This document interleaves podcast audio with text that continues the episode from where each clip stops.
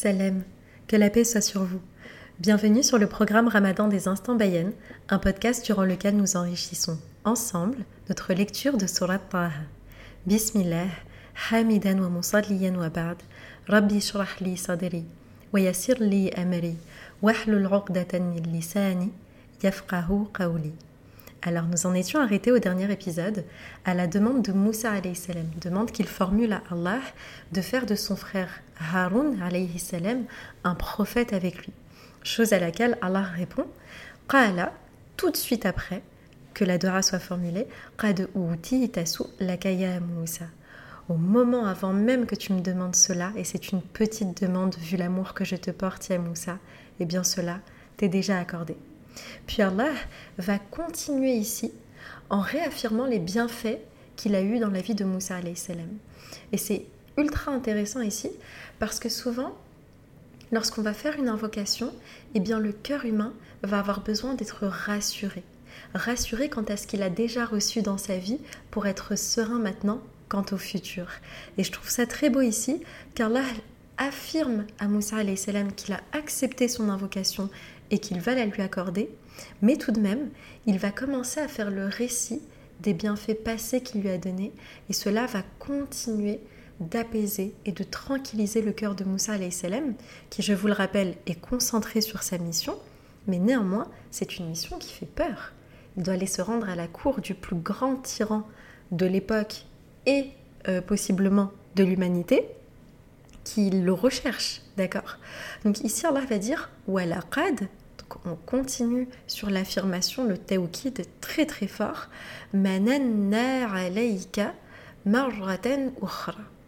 Et certes, sans l'ombre d'un doute, nous t'avons favorisé. Donc, mananna, men, c'est faire une grande, grande, grande faveur. Et ici, ça va être, on va te rappeler les grandes faveurs, la grande faveur qu'on t'a fait une autre fois, une fois passée. Et de quoi Allah parle ici?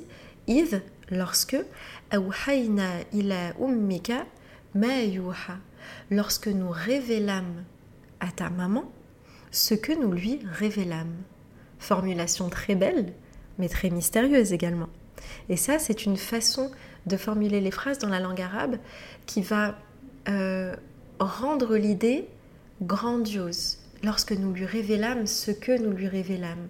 C'est presque comme si je vous disais, eh bien, la chose qui lui a été révélée fut tellement grande, parce que Moussa salam a été sauvé par cette inspiration, par cette révélation, eh bien, euh, qu'ici elle est gardée un petit peu mystérieuse.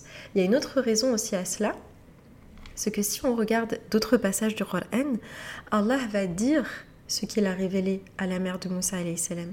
Il va lui dire, eh bien, allait-le afin qu'il puisse goûter de son lait. Et lorsque tu crains pour sa vie, mets-le dans le Nil, dans le fleuve. Sauf que là, ce qu'on trouve dans les livres de Tafsir et que je trouve très très beau, c'est qu'Allah s'adresse directement à Moussa salam. Donc il y a une pudeur par laquelle Allah va parler et il ne va pas lui parler du fait voilà j'ai dit à ta maman de t'allaiter. C'est très intime. Donc ici Allah va employer une tournure de phrase euh, subtile et mystérieuse et très pudique aussi. Et awhayna, ici, al-wahi, normalement c'est la révélation.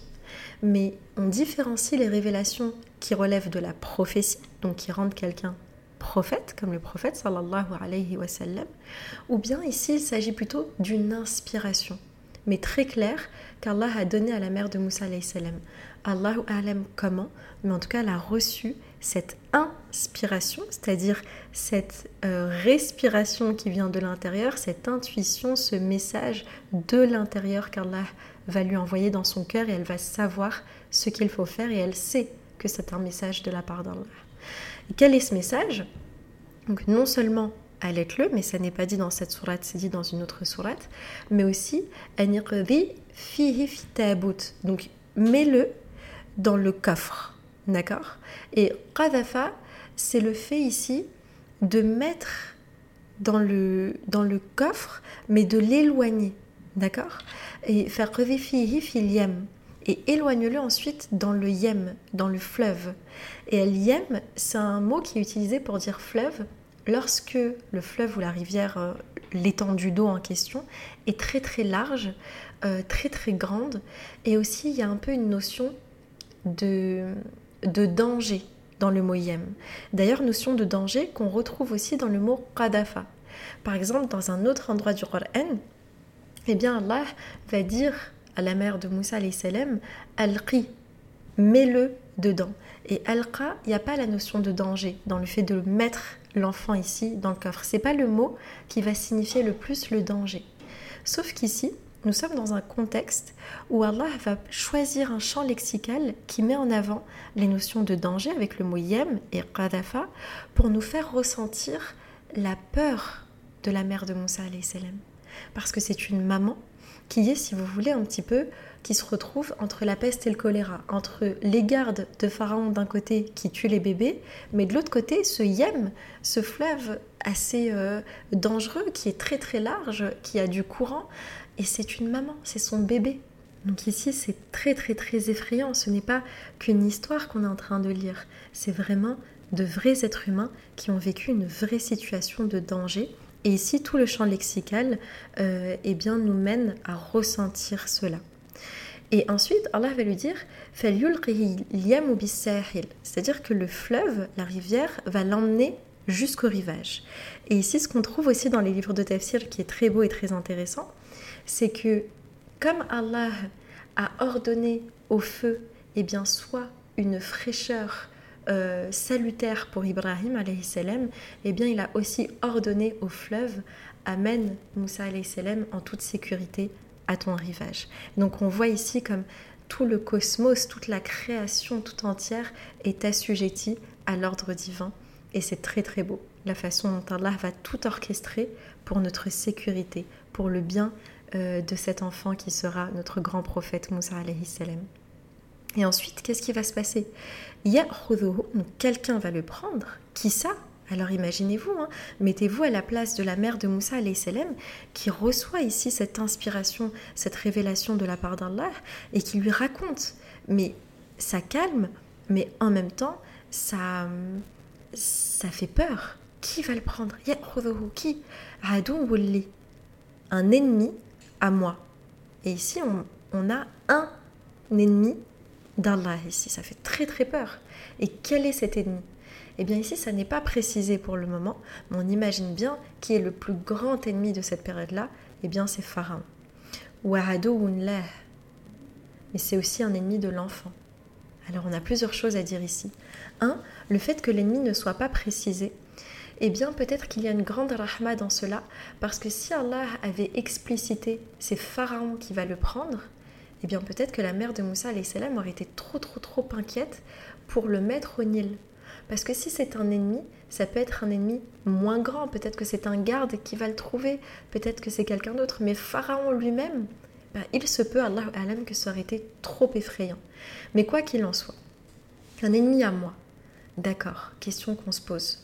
Soit il va lui faire du mal, mais si Allah est en train de lui donner la marche à suivre pour le sauver, donc finalement ça n'est pas très probable, mais ce qui risque d'arriver, c'est qu'Allah, si c'est un ennemi à toi qui va le recueillir, eh bien il se peut que cet enfant devienne aussi un de tes ennemis, qu'il soit éduqué sur euh, cette éducation-là d'être rebelle contre Allah.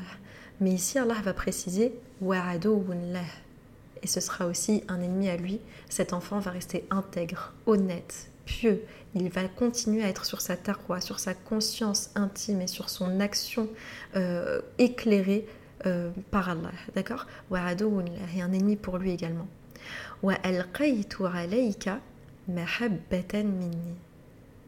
C'est incroyable. À ce moment-là, on se pose la question, mais si cette personne qui va le recueillir est un ennemi d'Allah, et en plus un ennemi de l'enfant, mais comment se fait-il qu'il ne lui ait pas fait de mal? Eh bien, Allah ici s'adresse directement à Moussa salam en lui disant Wa al Vous voyez, on retrouve encore une fois ce verbe et j'ai parsemé sur toi et j'ai mis sur toi. Donc ça veut dire déjà quelque chose qui vient du près d'Allah. J'ai mis sur toi, alayka, spécifiquement sur toi, au Moussa, alayhi salam, minni, un grand amour de ma part.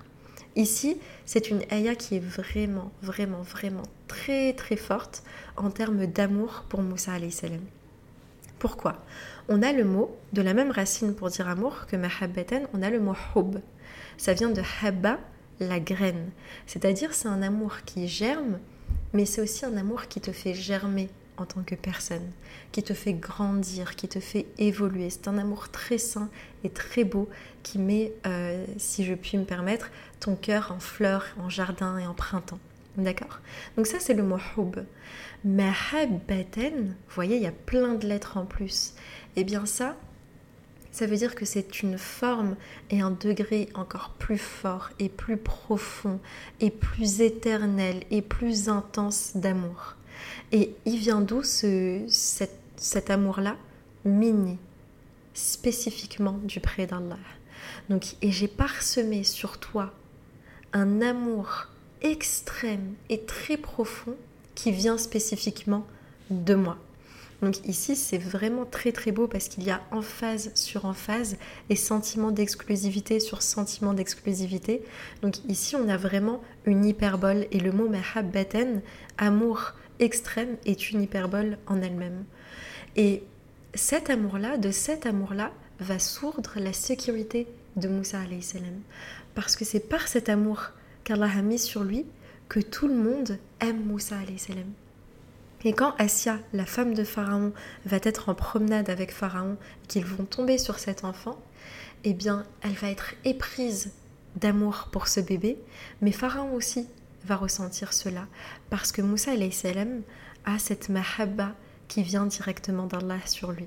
Et c'est ce qui va faire qu'il sera sauvé tout au long de sa vie et que regardez, nous-mêmes, des millénaires après, qu'est-ce qu'on aime notre Moussa alayhi salam? Et euh, je demande vraiment à Allah de nous accorder sa rencontre au plus haut degré du paradis, de pouvoir parler de toutes ces histoires riches en sagesse, en courage et en force directement avec lui. Allahumma amin. Donc ici, ouais, et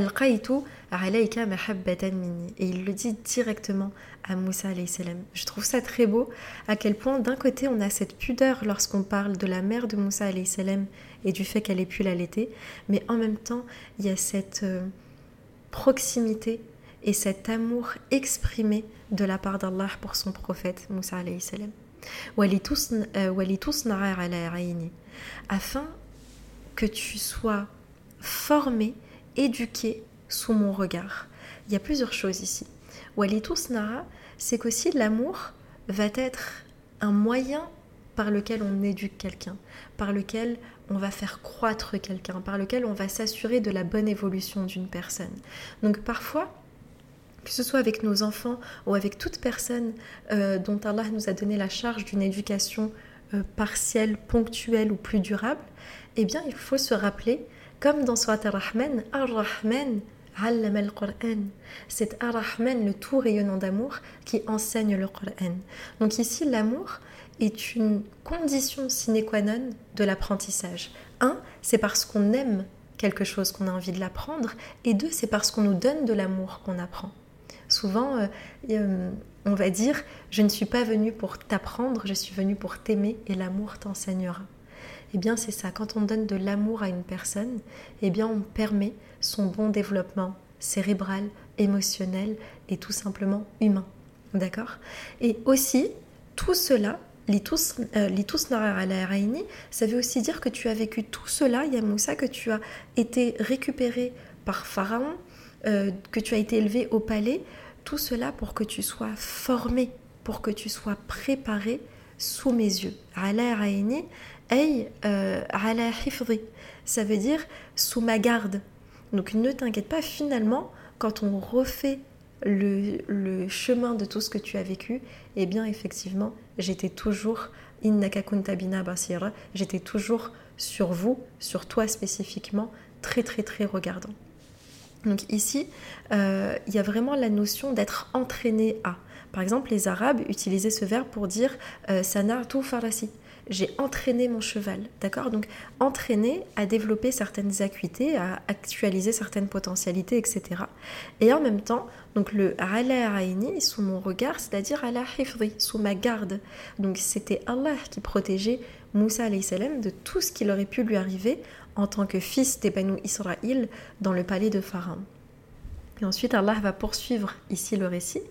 If lorsque temshi urtuka, lorsque ta sœur, alors la sœur de Moussa euh, est un personnage extrêmement, extrêmement intelligent euh, dans la vie de Moussa et elle est dépeinte comme telle dans le Coran. C'est une femme, ici c'est une jeune femme, une jeune fille euh, qui est extrêmement intelligente, qui a une très très bonne lecture des situations et qui va à chaque fois savoir quoi dire pour pouvoir contribuer au sauvetage de son frère et à la réunion avec sa maman. C'est vraiment un personnage incroyable. Euh, qu'Allah lui accorde le plus haut degré du paradis. Donc, Ithtamshi Urtuka, cool. Donc elle a suivi tout ce qui s'est passé un petit peu de loin, elle suit le panier, donc sûrement sa maman l'a envoyé, lui a dit bien écoute tu suis ce panier sur le Nil, tu vas sur les rivages, ne te fais pas remarquer, mais essaye de voir ce qu'il en est.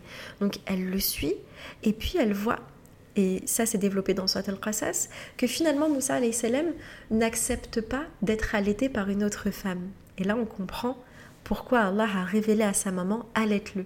Comme ça, il goûte à son lait et il s'accoutume à ce goût-là et il refuse en réalité de prendre le sein chez une autre nourrice.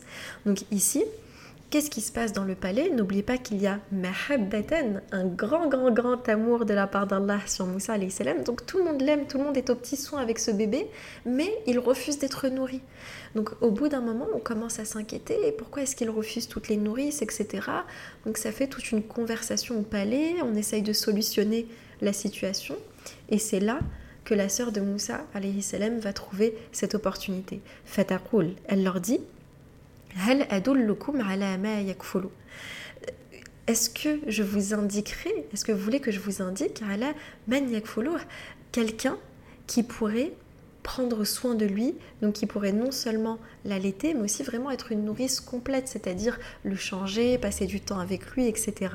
Et là, elle est extrêmement euh, intelligente parce qu'elle dit Alamen yakfuluhu donc elle, euh, elle laisse le mystère, elle ne dit pas directement Ah, mais je connais cette femme qui secrètement est la maman de Moussa salam et je peux vous indiquer où elle est, etc.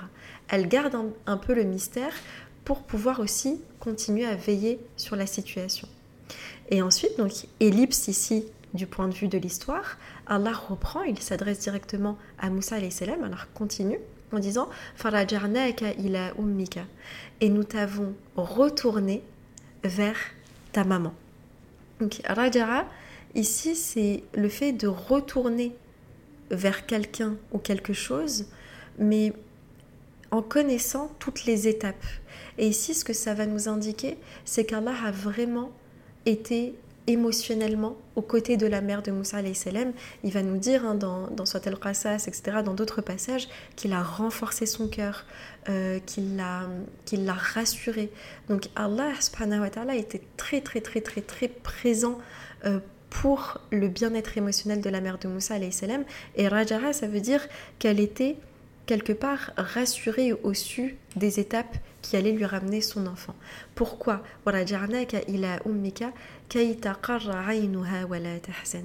Afin que ses yeux puissent retrouver leur fraîcheur. Et ça, c'est une très belle expression de la langue arabe pour dire tout simplement être apaisé. Quand on dit mes yeux ont retrouvé leur fraîcheur, eh bien l'image, la façon dont les Arabes utilisaient cette expression, c'était lorsqu'ils traversaient une tempête de sable dans le désert, leurs yeux étaient remplis de sable.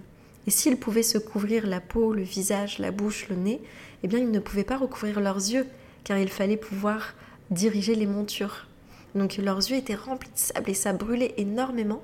Et lorsqu'ils trouvaient un refuge, une grotte dans le désert et qu'ils y entraient, eh bien ils pouvaient se désabler les yeux se les rincer avec de l'eau, etc.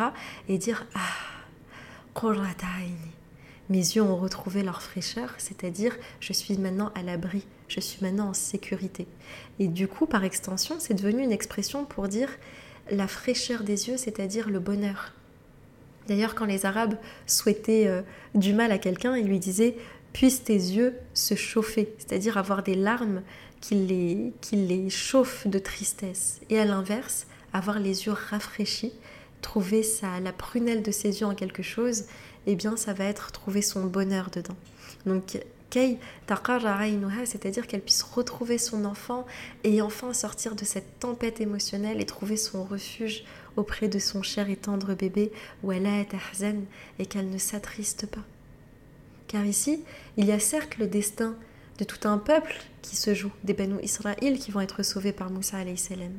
Et c'est un prophète, salam, il a un avenir grandiose. Mais finalement, à ce stade-là, c'est aussi tout simplement un bébé humain qui est loin de sa maman. Et il s'agit ici d'une mère qui est loin de son enfant, une mère esselée et euh, c'est une épreuve qui est tellement, tellement difficile et que je ne souhaite à personne qu'Allah vous en préserve. C'est vraiment terrible d'être séparé de son enfant. Donc ici, on voit tout le vocabulaire de ce passage nous montre la, la considération qu'Allah a pour les émotions de la mère de Moussa salam. Et je trouve ça très tendre et très beau et très profond et très bienveillant de la part d'Allah. Et puis, n'oubliez pas, il est en train de raconter ça à son fils, à Moussa salam, qui ne l'a pas vu depuis on ne sait combien de temps. Donc là aussi, il entend à quel point sa mère l'aime, à quel point elle s'est inquiétée pour lui, à quel point Allah l'a rassuré et à quel point profondément Moussa salam est aimé. Car n'oubliez pas, on le verra dans la ayah suivante, Allah va lui rappeler ce qui s'est passé et notamment euh, le fait qu'il ait euh, euh, involontairement ôté une vie, eh bien Moussa salam vit avec cette culpabilité, avec cette, cette déchirure. Et, Allah ici est en train de lui rappeler, mais tu es tellement aimé, Ya Moussa. Tu es aimé de la part d'Allah, d'un amour grandiose. Tu as été aimé du plus grand tyran de l'humanité. Tu es tellement aimable, tu inspires tellement l'amour que même Pharaon, qui tuait les bébés, qui ordonnait la tuerie en masse des bébés, eh bien ne pouvait pas résister à ta vision et avait lui aussi une forme d'amour. Alors on verra hein, par la suite, et ça reste Pharaon, hein, c'est très toxique, etc. Mais en tout cas, son cœur un peu euh, endurci, là, son cœur de pierre, a quand même été attendri par Moussa salam. Donc ici Allah rappelle à Moussa, mais tu es tellement digne d'amour, tu es tellement aimé par Allah lui-même, par ta maman, par ta sœur qui a veillé à ce que tu sois en toute sécurité. On verra dans la suite de la sourate, tu es tellement aimé par ton frère également, et puis par Asia, et puis par les gens de la cour, par les nourrices, par Pharaon. Donc vraiment, ici c'est encore, encore, ça participe encore du réconfort et aussi du, du boost émotionnel qu'Allah donne à Moussa salam avant d'entreprendre cette grande et difficile mission qu'est la sienne. Donc ici, euh, euh, justement on y arrive, euh, et tu as ôté une vie. Alors ici c'est très important de comprendre que c'est la formulation d'Allah et que nous lorsqu'on parle de cet événement, en tant qu'être humain, en tant que personne qui bénéficie euh, de ces sagesses-là dans le Coran et de tout l'amour et de tout le respect qu'on a pour Moussa salam, il faut qu'on puisse rester à notre place euh, d'être humain et qu'on fasse très attention à la façon de formuler ces choses-là. On passe pas très vite sur, euh, ça me fait même mal au cœur de le dire comme ça, mais ah ouais, il a tué quelqu'un. Non, non, non. Il a voulu rendre justice et il a été acteur d'un accident qui a mené au fait qu'une vie soit ôtée. Mais ici, le fait qu'Allah le dise comme ça, de façon aussi franche, c'est aussi, il me semble, pour euh, mettre une grande clarté entre Allah et Moussa. C'est-à-dire que moi, je sais ce qui s'est passé et je dis les choses de façon franche pour te dire que même en les disant comme ça, ça, te, ça ne te disqualifie pas de mon amour, bien au contraire. Je sais quelle était ton intention, je sais que ça n'était pas volontaire. Voilà le poids de ce que tu portes dans le cœur. Et c'est terrible parce qu'on ne, on ne réalise pas à quel point euh, c'est un trauma pour Moussa salam. Il y a quelque temps, euh, il y a un, acteur hollywoodien qui était, euh, et Allah appartient les meilleurs exemples, mais ça a été une occasion pour moi de méditer sur cela, j'ai lu ça dans les journaux, un acteur américain qui était sur le tournage d'un film et qui utilisait, vous savez, les, armes factices qui sont supposées être sur le tournage. Il tournait un western et en répétant une scène, il a tiré et en fait l'arme était vraiment chargée et il a tiré sur la photographe du tournage et elle en est morte. Et il y a une euh, photo qui a, qui a échappé euh, dans la presse où on voit du coup cet acteur-là se plier en deux en position, vous savez, comme s'il allait vomir ses tripes comme ça, de choc. Parce que vraiment, il n'a pas fait exprès. Lui pensait que c'était une arme factice. Il répète sa scène, il dirige l'arme comme ça, le coup part, et c'est elle qui le reçoit, et, euh, et elle en meurt. Et c'est terrible parce qu'il était totalement effondré. Et en voyant ça comme un fait divers à notre époque, je me suis dit, mais attendez, on ne se rend pas compte de la charge émotionnelle que c'est et imaginez décuplé pour quelqu'un comme Moussa salam qui est un prophète d'Allah, qui est quelqu'un qui incarne la justice, c'est difficile pour tout être humain. Mais encore plus pour quelqu'un qui a une éthique et une morale aussi élevée qu'un prophète. Doter la vie de quelqu'un sans faire exprès, c'est un poids qu'il porte durant toute sa vie. On ose imaginer toutes les nuits blanches, toutes les larmes, tout, le trauma émotionnel qu'il a dû porter avec lui, notre Moussa. Donc ici, le fait qu'Allah en parle comme ça, c'est aussi pour dire, eh bien peut-être que tu enfouis ça à l'intérieur de toi, peut-être qu'il n'en a pas parlé dans cette nouvelle contrée dans laquelle il est parti vivre, mais Allah sait, et il le dit de cette façon pour dire, voilà, tout est dit entre nous. On a une relation totalement transparente, totalement euh, pleine de confiance. Ici, il y a une grande, grande, grande confiance euh, de Moussa salam pour Allah, d'accord? Et Allah a confiance aussi dans le fait qu'il va réussir sa mission, etc. Et dans le fait que c'est une bonne personne. Et je t'ai choisi car moi, Allah, j'ai vu un bien en toi. Donc ici, le fait de le dire, euh, et nous t'avons sauvé de tous les affres qui auraient pu venir après, eh bien, c'est une façon de mettre cette grande clarté et de dire tu mérites quand même mon amour et je sais ce qui s'est passé et je sais à quel point c'est un traumatisme pour toi. Et nous t'avons éprouvé de grandes épreuves. Donc ici, fatannaka, eh bien, euh, ça vient du mot donc fitna, qui est euh, lié dans la langue arabe au processus de purification de l'or. Donc c'est une épreuve Comment est-ce qu'on purifie l'or? On le met à l'épreuve du feu pour le liquéfier et ainsi tous les minéraux qui ne seront pas purement de l'or, qui seront d'autres minéraux, vont remonter à la surface et on va pouvoir les retirer et il ne restera à la fin que de l'or pur. Donc ici, euh, ce verbe-là donc vient du mot fitna qui est être mis à l'épreuve du feu dans un processus de purification. Et on poursuit encore une fois dans toutes les idées euh, de préparation, d'entraînement de Moussa salam, on avait vu tout à l'heure, afin que tu sois éduqué, préparé, euh, sous ma garde. Et n'oubliez pas, il a eu une, euh, une vie de palais, Moussa salam, donc il a eu accès aux meilleurs professeurs du royaume, etc. etc. Mais une fois qu'il a eu ces apprentissages-là théoriques au sein du palais, il a eu une grande éducation. Et une fois qu'on sait ici qu'il a eu cette éducation-là, théorique au sein du palais, eh bien Allah est en train de mettre en avant qu'il a aussi réussi les épreuves, l'éducation pratique, l'éducation humaine. On apprend des choses à travers les épreuves de la vie qu'aucun bouquin, qu'aucun cours à l'université, qu'aucun professeur ne peut nous enseigner. Seul Allah peut t'éduquer ici à travers les épreuves que tu vivras. Donc ici, en plus, il y a cette formulation avec futuna, c'est-à-dire c'est le schème ici de la répétition. Donc c'est que nous t'avons éprouvé d'épreuves répétitives, d'épreuves qui n'ont cessé. Et là, il vient de vivre un grand cycle de sa vie. Moussa salam a une vie très difficile. Donc ici, encore une fois, c'est Allah qui reconnaît le parcours de Moussa salam et puis qui est en train de lui dire tu as été préparé. Et maintenant, on verra euh, à la fin de ce passage-là, en réalité, on va arriver à tuer prêt. Donc ici, la grande leçon qu'on peut en tirer, c'est un, Allah reconnaît la difficulté de l'épreuve dans le cœur de l'être humain.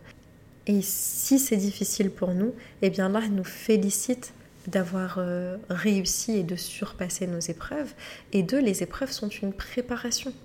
sont une préparation à revenir à la version la plus pure de soi, la plus dénuée des peurs de l'ego, la plus dénuée des limites, etc., etc., pour revenir à cette version de ton âme qui est dans la pleine confiance en Allah, qui est dans la pleine confiance en le divin, qui a le plus conscience de sa présence. D'accord? Donc euh, ici Allah va poursuivre donc sinina fi et tu es resté plusieurs années parmi les gens de Madian. Thumma et à la suite de cela, ji'ta, tu es venu ala qadarin ya Musa tu es venu en suivant ala qadarin, c'est-à-dire au bon moment, au bon endroit. Donc en fait, tout ton destin, toute cette épopée que tu as déjà vécu avant. Et Moussa n'a pas encore vécu le fait d'arriver au palais, tout ce qu'on verra dans la suite de la sourate, tout ce qui va lui arriver avec son peuple, euh, la traversée de la mer, etc., etc. Eh bien déjà tout ce que tu as vécu, eh bien c'est un sacré euh, bagage, c'est un parcours qui est difficile mais honorable. Et tout cela, à conspirer, à t'amener à ce moment très précis. Il n'y a pas de hasard, il n'y a que des rendez-vous. Tu es au bon endroit, au bon moment. Jita ala ya Musa.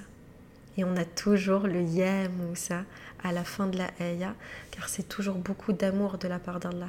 Ici, c'est vraiment, euh, comme on dirait en anglais, un pep talk. Ça veut dire que Allah va l'encourager, va lui donner cette conversation extrêmement intime.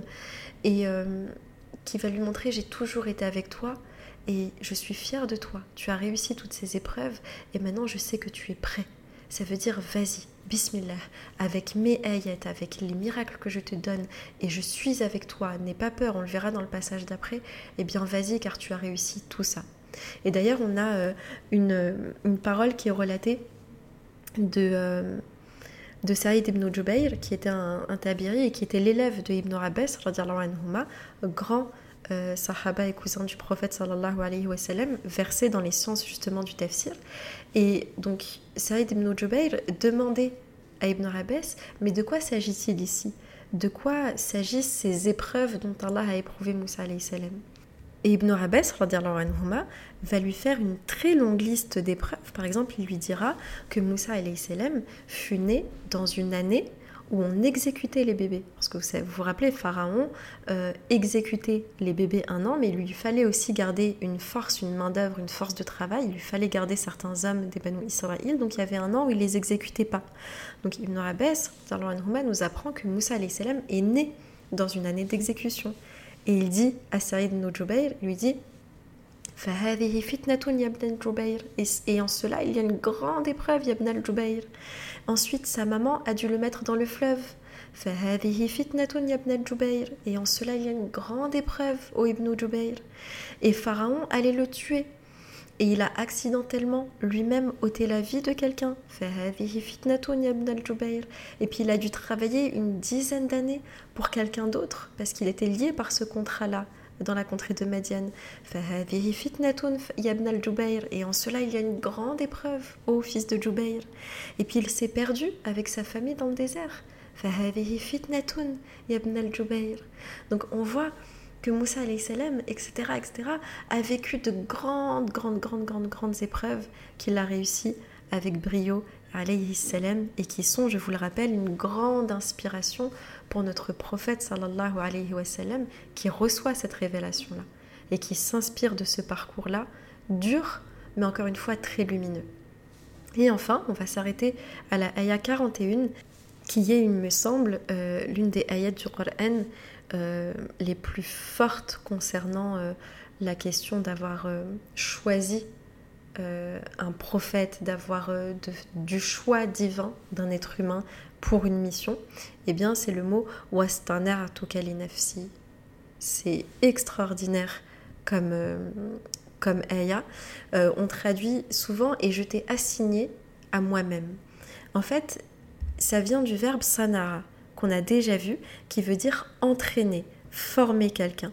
Mais wastaner toka, on voit il y a des lettres en plus, c'est une forme hyperbolique de cela, c'est une forme plus raffinée du mot qui, a plus de degrés de nuances. Ça veut dire vraiment former, euh, peaufiner, euh, décorer, faire attention aux moindres détails d'une chose.